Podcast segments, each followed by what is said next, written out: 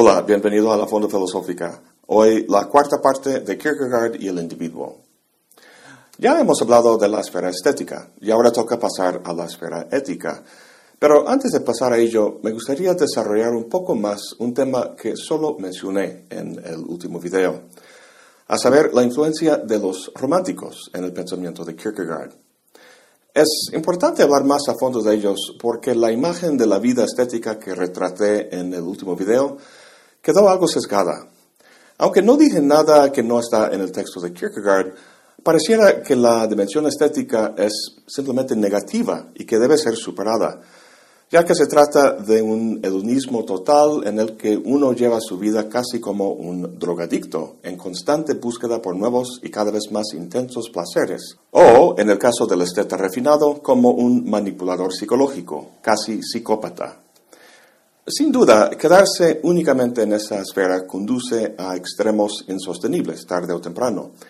Sin embargo, el modelo de este estilo de vida para Kierkegaard son los románticos, Schlegel, Hölderlin, Novalis y otros, cuyas ideas le llamaban mucho la atención al joven Kierkegaard, y no me extrañaría nada que a ti también. El romanticismo surge como reacción a cierto estado de cosas. Su respuesta a ese estado de cosas es aquello con el que Kierkegaard no está de acuerdo. Sin embargo, el impulso o motivación de este movimiento es valioso y es lo que quiero recuperar aquí para que lo tengamos bien presente al pasar a lo ético. Porque sus ideales, aunque parciales, van a formar parte de la, dinámica del yo autónomo e individual al final de este viaje. Kierkegaard creció en una familia cristiana, lo cual era de lo más común en su sociedad. Su padre fue un hombre de negocios exitoso, con una moralidad estricta y un carácter severo y sombrío cabía perfectamente en el molde social de un adulto responsable y respetable. El hermano de Kierkegaard, Peter, siguió los pasos de su padre al ocupar otra posición social respetable, la de un obispo en la iglesia luterana. El joven Soren, solo 25 años de edad cuando murió su padre, veía la vida burguesa que le esperaba y la rechazó. Aunque no fue tan dramático en el caso de Kierkegaard, el choque entre padre y hijo es clásico, un choque de generaciones donde el joven revela contra el papel que la sociedad pide que asuma. Si estudias filosofía, cuando les dijiste a tus padres que no querías la carrera de derecho ni de medicina, sino de filosofía, lo más probable es que lloraron y que luego dijeron que no, que vas a morir de hambre, etcétera, etcétera. Este fenómeno se da a nivel social también, como fue el caso de los hippies que rechazaron el sofocante orden y decoro social de sus padres. Y eso refleja un enfrentamiento cultural más amplio, como aquel que se dio con el romanticismo hacia finales del siglo XVIII. Si los románticos fueron el joven rebelde, ¿quién fue el padre?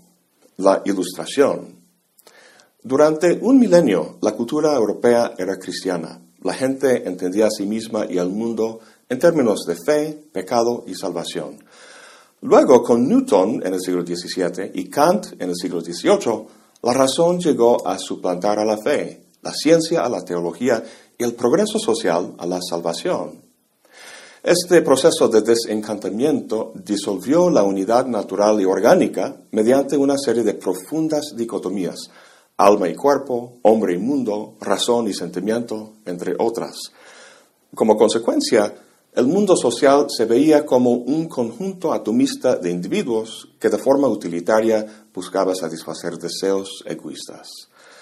La cuestión de cómo dar cabida tanto a necesidades individuales como sociales se convirtió en una cuestión de ajustes y manipulaciones propias de una ingeniería social. A este mundo matemático y frío en el que la ciencia separó al hombre no solo de sí mismo, sino también de la sociedad y de la naturaleza, los románticos dijeron, ni madres. El romanticismo fue un movimiento no filosófico ni político, sino literario, que daba expresión a la sensación de enajenación que sentía el hombre al imaginar un pasado idílico de unión y armonía. Psicológicamente, ese pasado era la juventud, la niñez. Culturalmente solía ser Grecia antigua y mitológicamente era el jardín del Edén. De ese estado de inocencia hubo una caída, la subsecuente enajenación y una añoranza por un retorno o algún tipo de redención. La novela Hiperión de Hölderlin es un ejemplo clásico de la literatura romántica y más recientemente las de Hermann Hesse. En estas obras, el ejemplo más excelso del ser humano no es el científico racional, sino el poeta apasionado. Dado que los protagonistas románticos rechazan el orden social, se pintan a veces como rebelde, a veces como criminal o hijo pródigo, siempre como alguien de los márgenes. Su búsqueda espiritual se caracteriza por una profunda ambigüedad, que en el fondo es la razón por la que Kierkegaard rechaza el esteticismo de los románticos. Por un lado, ese pasado idílico por el que el romántico siente tanto nostalgia es un pasado de solo incipiente humanidad, carente de las facultades y capacidades espirituales de lo que es potencialmente capaz, de la misma manera que un niño es solo la potencial del adulto maduro. Entonces, la caída de ese estado no fue un pecado, un error, sino algo inherente en la propia naturaleza humana. De modo que la enajenación que siente el hombre no es entre sí mismo y el mundo o otras personas, sino dentro de sí mismo. Se da cuenta de una división esencial en su ser. Debido a ello, ningún hogar para el alma es posible. Perdió una unidad original, su lugar como cualquier otro animal en el orden natural, y en su lugar ganó conocimiento y libertad, muy parecido a como Kierkegaard lo analizó en el concepto de la angustia. Lo que esta libertad les permitía era imaginar posibilidades, oponer a su actualidad finita una infinitud de posibilidades. Ante la imposibilidad de retornar a la unidad original y ante una actualidad indeseable, asumían una postura irónica de separación y de falta de compromiso con situaciones concretas. Es esta actitud la que vimos en el esteta refinado en el último video y que para Kierkegaard termina en la desesperación de una vida vacía y efímera.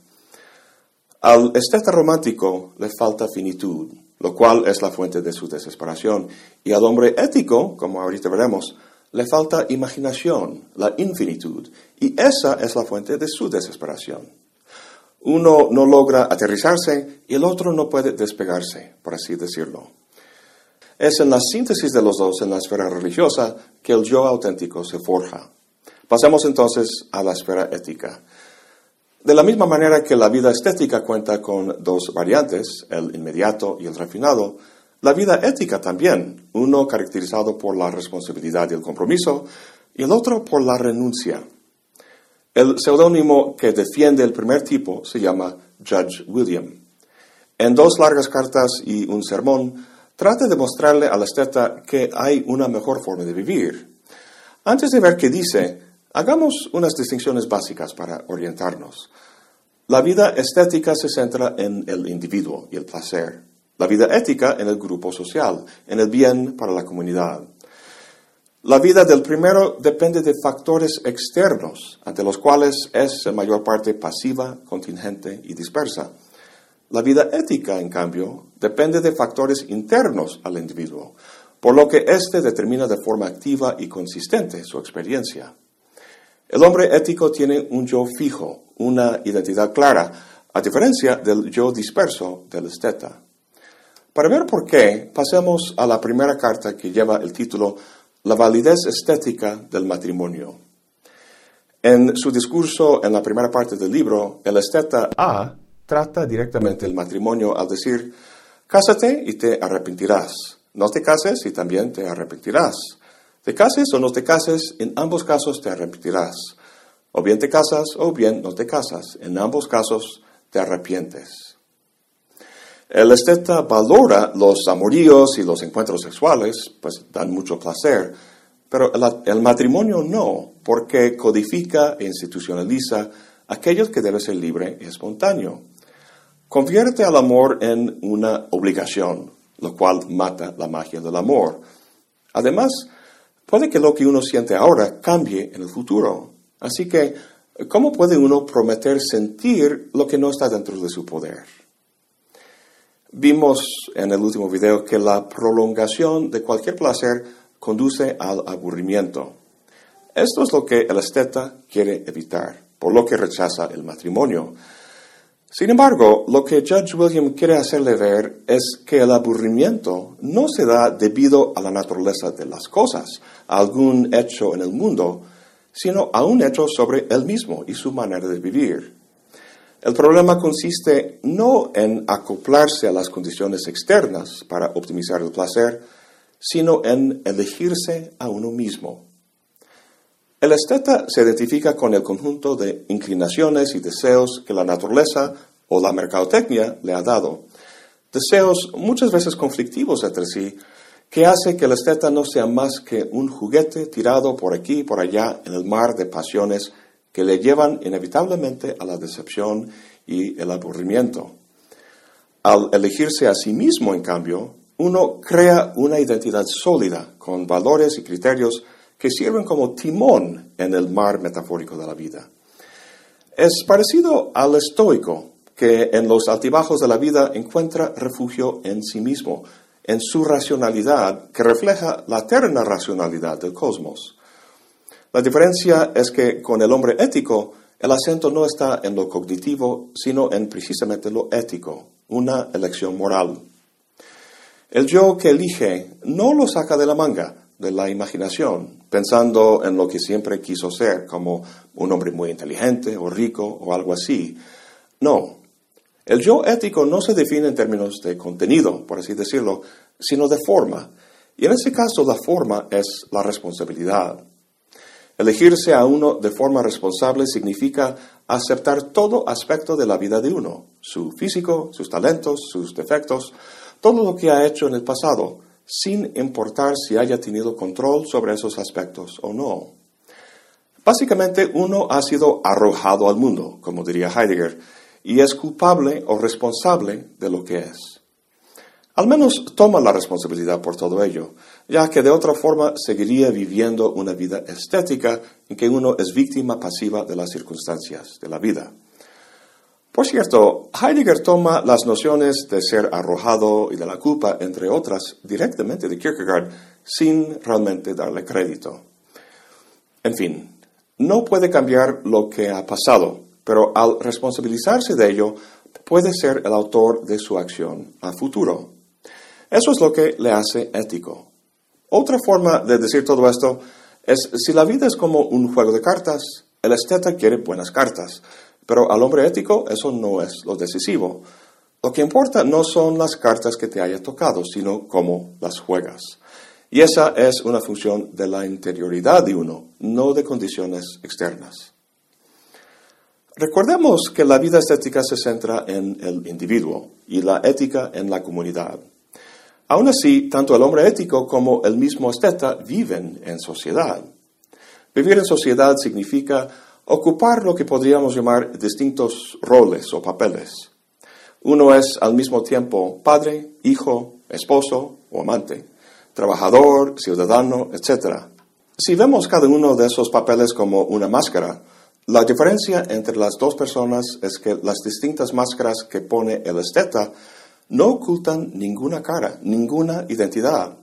Lo que está detrás es un vacío indiferenciado que no es más que la suma fragmentada de todas las máscaras, una perversión monstruosa de todos los roles sociales. Las máscaras del hombre ético, en cambio, ocultan una identidad, la persona que uno ha elegido ser. O más bien, todas esas máscaras o roles son más que la suma fragmentada de sus partes, forman dimensiones coherentes de una sola identidad cuyo compromiso moral se expresa en todos ellos.